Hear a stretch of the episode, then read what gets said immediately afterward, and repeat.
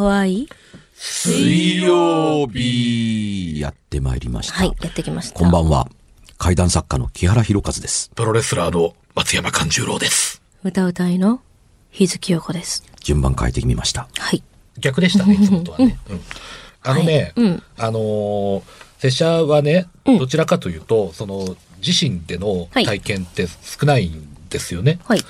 で、なんか、こう、あんまりなんかこう、自分主導のやつがちょっとあんまりないなと思ったんで、はい。その分ね、あの、結構いろんなところで、うん。あの、取材というか、木原さんのまでして。偉い。はい。あら。うん。うん。実は。あるんですか、ネタが。立派です。そんなネタが。でね、ちゃんと、あの、うんやっぱり iPhone っていうのは便利ですな。ちゃんと録音取ってたんですよ。うんまあね、カメラだけやと思うなよというやつで。思うなよというそれはまあ、そうそうそうそうあれですね。うんうんうん。おいでね、はいあのーちょっといろいろき何個かあるうちいろいろ聞き返してたんですけど、あのー一つよかったらご紹介させていただこうかな聞いた。あ、ぜひ。はい今？今、ごめん、君ラジオ番組収録してるんですよ。え今その、携帯から直で聞かせてくれるってこと？え、そういうのっていいのかな？だって、あの、その人の生の声とかうん。入ってるし、それ、ようない。あの、あなたが、あの、思い出して要約して話してください。うんうんうん。うん。あのね、うん。あの、東京に試合で行った時に、うん。はい。その時に、はい。あの、試合終わって夜タクシーに乗った時に、うん。その運転手さんに、あの、聞いたんですけど、えーっとね、年で言うと、50、50代半ば ?60 歳ぐらい、はいあの、まあ、あの、頭は、あの、白髪で、まあ、ちょっとそうそういうね、会と関係ないことは喋らなくていいですから。うんベテランっぽい方だったんですけど、はい。あの、その人が、うんえーっと、すごくおばあちゃん子だったんですって。はい。うん。で、あの、あの小さい時にすごく、あの、可愛がってもらってたおばあちゃんがいて、うん。で、あの、なんですけれども、うんあの、その人がだんだん大きくなるにつれて、あの、その人が、えっと、なんていうのかな、こう、ちょっと家族とはい折り合いが悪くなって、うん。で、あまり家に、こう、寄りつかなくうん。なったというかね。はい。で、あのーで、その、おばあちゃんとも、うんあの、だんだん疎遠にだって。なって、うん。はい。で、あの、しばらく、こう、間が空いていたらしいんですね。はい。で、それで、あの、もう何年も会ってなかったんですって。はい。で、それで、あの、中、中学生の、あの、3年生ぐらいまで大きくなったある時に、うん。あの、横断歩道をね、うん。こう、歩いてて、ん。で、前から、うん。そのおばあちゃんがん。歩いてきたんですって。で、で、その運転手さん、下の名前が、あの、リュウジってうん。言うんですけれども、うんあの、その、すれ違いざまに、うんリュウジかって言われて、うんで、本当にすれ違う、すれ違う寸前にうん。言われたんですって。はい。リュウジかうんつって。で、それで、振り向いたら、もうおばあちゃんいなかったと。うん。で、運転手さんは、それじゃあ、向こうから歩いてきたのが、あの、おばあちゃんだっていうのは、あの、分かった、分かってたんですか？って言ったら、もう、おばあちゃんだってもう認識してました、と。そしたら、じゃあ、運転手さんの方から手を振ったりだとか、声をかけたりだとかはしなかったんですか？って言ったら、で、やっぱりその家族とも折り合いが悪くて、やっぱりこう、ちょっと、あの、家族に対してやっぱ良くない行いをずっとしてたので、そのおばあちゃんからも、その疎遠になってる中でおばあちゃんからもずっと嫌われてると思ってたと。で、それで、あの、そういう自分からアクションを起こせなかったと。はい。で、起こせない、おばあちゃんだって認識はしてるんだけれどもアクションを起こせないままだんだんだんだん近づいてきて、うんで、本当にすれ違う寸前ぐらいに、リュウジかって言われて、うんで、パッて振り見たら、おばあちゃんはもういなかったと。で、その後で、まあ家に帰ってから、うん。その、おばあちゃんが、その、数日前、2日3日前に実は亡くなってたっていうことが、うん。あの、知らされたっていうあお話なんですけれども。亡くなってるはずのおばあちゃんとすれ違ったっていう話ですね。で、まあ、当然、あのーなんていうんですかね、まあ、途切れ途切れな部分もあったりもするんですけれども、まあ、おおむねこんな内容なんですけれどもね。うんはい。うん。通りすがりの時にリュウジかと声かけて振り返ったらいなかった。簡単に言うと。はい。それは亡くなったはずのおばあちゃんだった。うん。うん。うん。あのー、おおむね、あのーどうかすると、どうかするとというか、あの、僕の見たものというのは大概、寸分たがわず普通の人間に見えましたというものを見た場合が多いんですよ。うんうんうん。どうかすると、この人っていうふうに名前が言えるような、あちょっと調べればですけど、あ、この人ですっていうふうに言えるという人まで限定できるものを見たことはあるんですが、うん。その、現実的に認めにくいですね。し生きてるはずがないのがはっきり分かっているのを今見たものだとか、えーね、あの人木原さん見たでしょえー見ましたよっていうふうに、あの人すでに亡くなっていた人、死んだ人だったと言ったら信じます。そんなことはないでしょう。だって僕この人とこの人と一緒に見て、あなたも一緒に見てたじゃないですか。あの、急に劇場で座っていた前の客席で立ち上がって外に出ていくなんて。そう。あの人2週間前に亡くなられてるんですよ。誰か分かったんですって。え、いや、まさか、いや、普通の、え、スタジャン着て、紺色と、えー袖から先は色が明るい色で、ジーパン履いてこんな頭の人でで、そう。あの人がね、この映画の制作担当で、えーこうこうこうでって、つまびらかになればなるほど、亡くなった人だ、亡くなった人だというふうに分かっていく。なんてなことが、えーあったりするので、えースクランブル交差点で、たくさんの人たちが右から左から、あの、横から斜めから歩いて通り過ぎたりしますが、普通の人だと思って歩いて、えーいるその中で、たった今すれ違った人間をいちいち振り返っていくと、ひょっとすると何人かは消えてなくなっていて、今の寸前まで他人の集合体ですから、あの、横断歩道渡るとき、いろんなものが、あの、中に、あの、紛れ込んでいるのかもしれないですね、というえー概念で見てると、生きてる人間ばっかりが本当に横断歩道を渡ってるのかとは、限ら、限らなかったりするよ、という場合の、一例だったような気がしますね、と。比較的、あの、こういう人間を見て、あの、まあ、生きてる方もいるし、亡くなられた方と出会ったという方もいたりしますが、あの、そういう出会い方をする場合多いですが、あんなに人間としてちゃんと見えてたのにっていうとこですけれども、姿が消えてなくなったということは、多ございますね。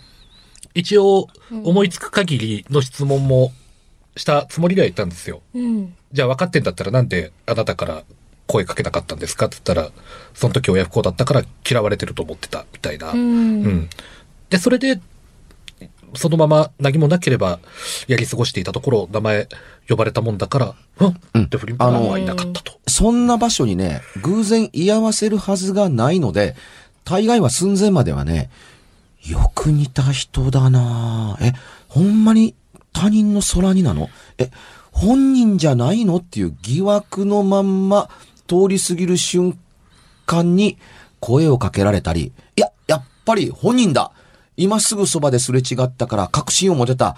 よし、俺の方から声をかけようという瞬間の判断で横見たらもういなかったという場合がほとんどです。うんやっぱりいるわけがない人間が前から歩いてくると、うんあの、似ているのと本人との境界って、あの、まさかこんなところでと思うと、難しいじゃないですか。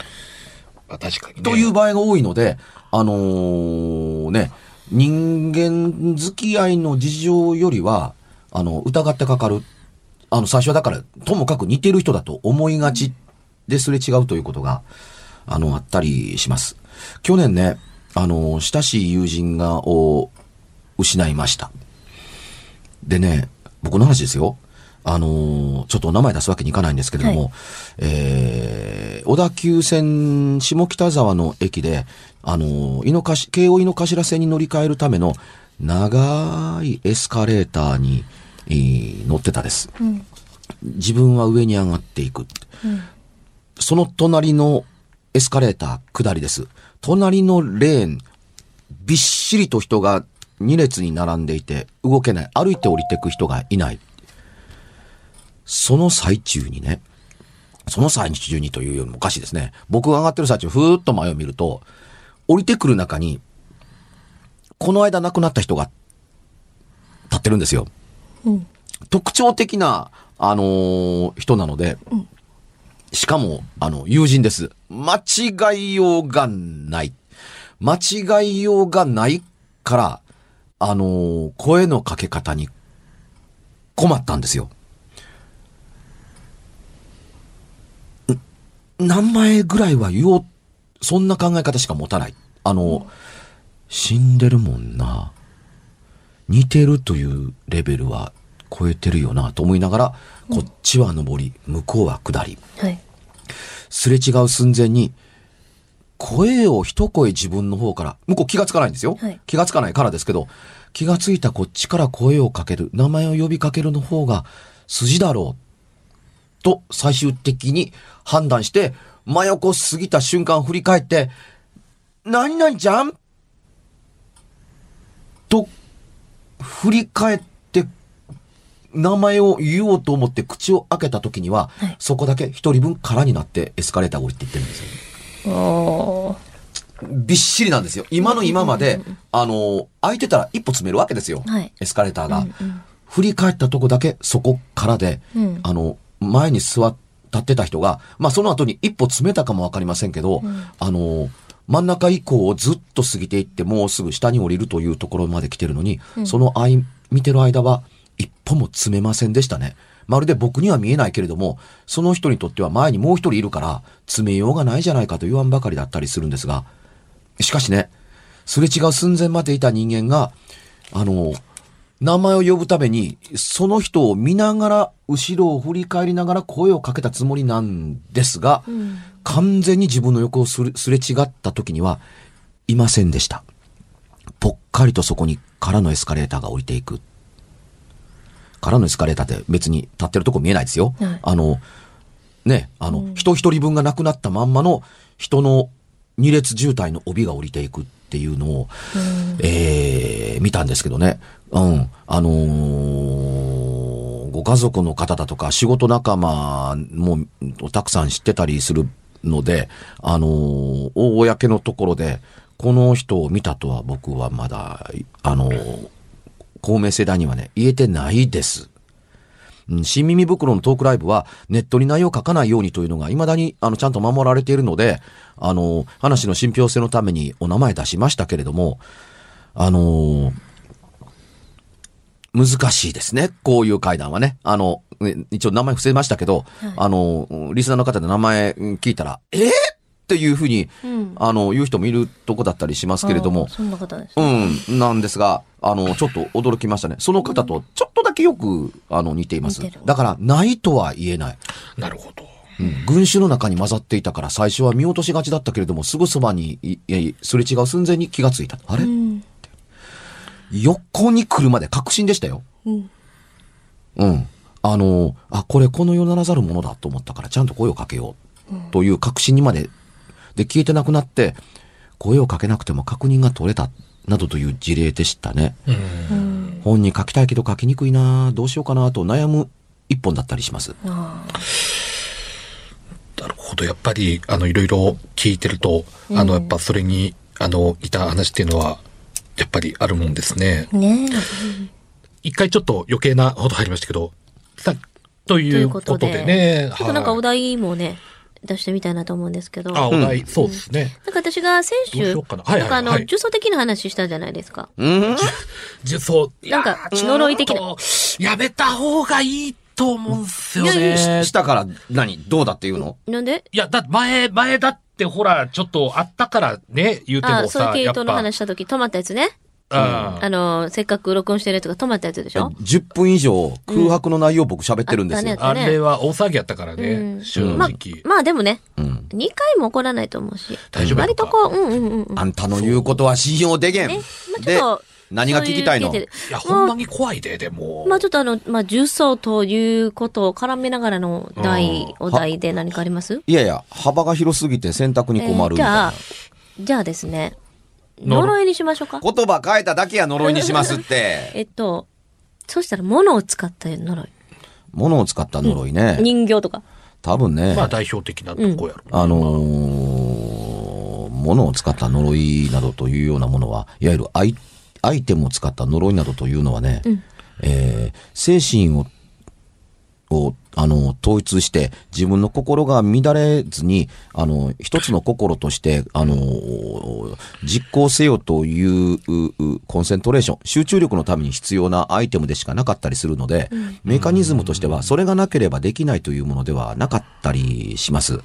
あんまりこういうことをつまびらかに話すのって、あの、どうなのかなと思ったりするので、あの、どう言えばいいんでしょうね。あの、人の言葉や人の言葉に込められた心の力というのは証明できる話ではないですけれども、あの、ん力があって、いわば叶うようにできてるんですよ。何らかの形で。口に出すも言葉というのは叶うようにできてたりするわけですね。うんあの、だから前、以前にもね、えー、ラジオでも話したことありますけれども、あの、できることならね、あー、疲れた。もう今日は死ぬ。死んだ。とか、うんうん。いや、もう殺して。もう死にたいわ。などということは、冗談でも口にしないように、その願い、叶います。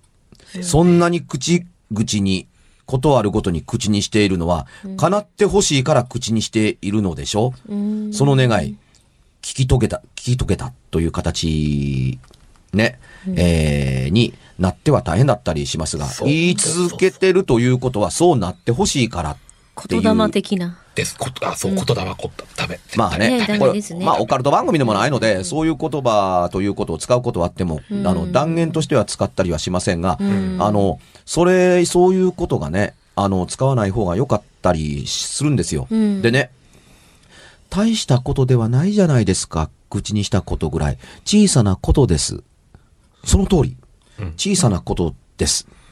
がね、よく覚えておいてください。あのーなんちゃらの呪いとかね、なんか、なんかの国参りみたいなものがあったりして、はいまあ、うまくいくと仮定しましょはい。う。うん。ところがね、なんでもない、例えばこんなラジオ番組やってる時に突然僕が心臓押さえて、うっうっあはあは木原さんどうしたんですか心臓が急におかしくなった。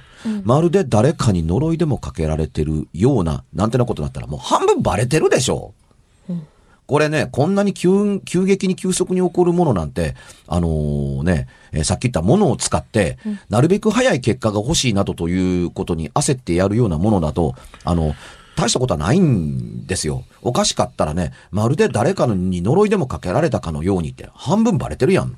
半分呪詛帰ってきますみたいなもんだったり。ああねあーだからね、本当に相手を不幸に陥れるのならば、かけられた相手が何か術にかかっているかのように全く気づいていないままどうにかなる方が良いとは思いませんか？そりゃそうですたね。確かに、そう、そうだな。怖いよね。うんでは、おおむねの呪詛としいうものによって、あの、結果として現れる、あの、術後、かけられた人間はどうなっているのか、ということを、紐解いていけばわかるんですが、はい。これね、うん。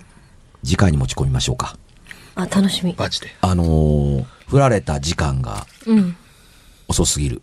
しかし、語るんだったら、ちゃんと基本を喋っておきましょう。はい。覚えておいて、損はない。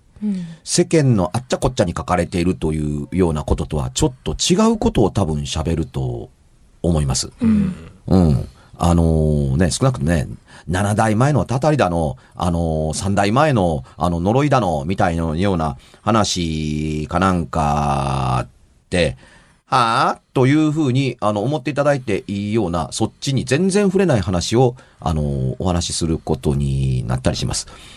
どうせだったら、今生きてる人間の、今生活されてる皆さんに寄り添う形で、怖いものとはこういうものだという、この世ならざるものとは別形態の怖さの話に触れていくのに時間が足りない。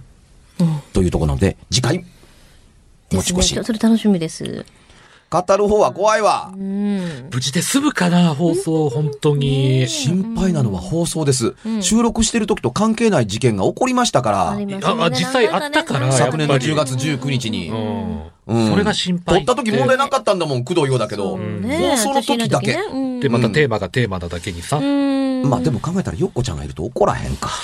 私がいるとね、よ、うん。出てきても妖精か宇宙人ぐらいですから。あ、そだそれだとまた話がまたずれていくよね。あそっか。そっち違う方にね。うん。うん。うん。ね。ねえ。ーという形でですね、えー自分で言う、振られて、あ、これは手間がかかると思ったので、来週に持ち越させてえ。いただ時間がちょっきますから、と長く話してしまうような内容ってことですよ交互ね、。あっさりと明るく、あの、終わって、えーいかがですか？あのー告知の方は。私の方はそうですね、えっと、近々ですね、18日に、伊丹オールウェイズにて、えーザ・ルーツさんというね、えー素晴らしいユニットさんとのジョイントがライブがあります。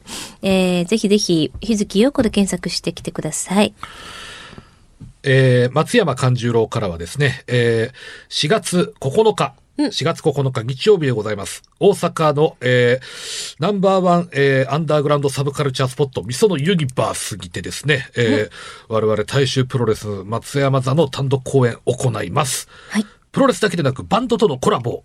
えーソロベリーソングオーケストラ、そして犬神サーカス団というその筋の人たちにはもう、その筋の人たちとは、うまいこと言いましたね。ええもう顔が白い方々を好む人たちに関してはもう本当にもう泣いて喜ぶようなはい。バンドの皆さんとコラボですので、面白いイベントですね。これはもう、えー、拙者自身で主催するこういうイベントを主催するのは初めてですので非常に、えー楽しみであります。頑張ってください。チケットはですね、はい、えー、絶賛発売中でございますので、松山勘十郎でぜひ検索して、はい、はい E プラスなんかでも売ってますんで、皆様ぜひこぞってご参加ください。はい。はい。さて、私は現在執筆真っ最中なので、まあ、せめて言えるとするならば、松山勘十郎は男でございます。私だっておっさんでございます。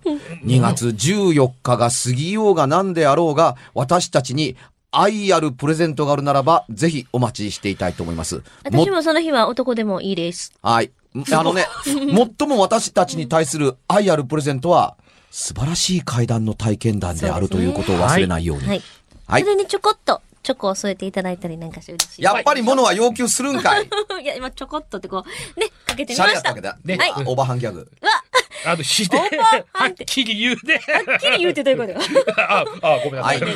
まあこんな感じで今回はね、来週ちょっと怖そうだから、今あ回。明るく落としとこう。ね最後ぐらいはね。はいはい。うんそれでは、また？来週。続きます。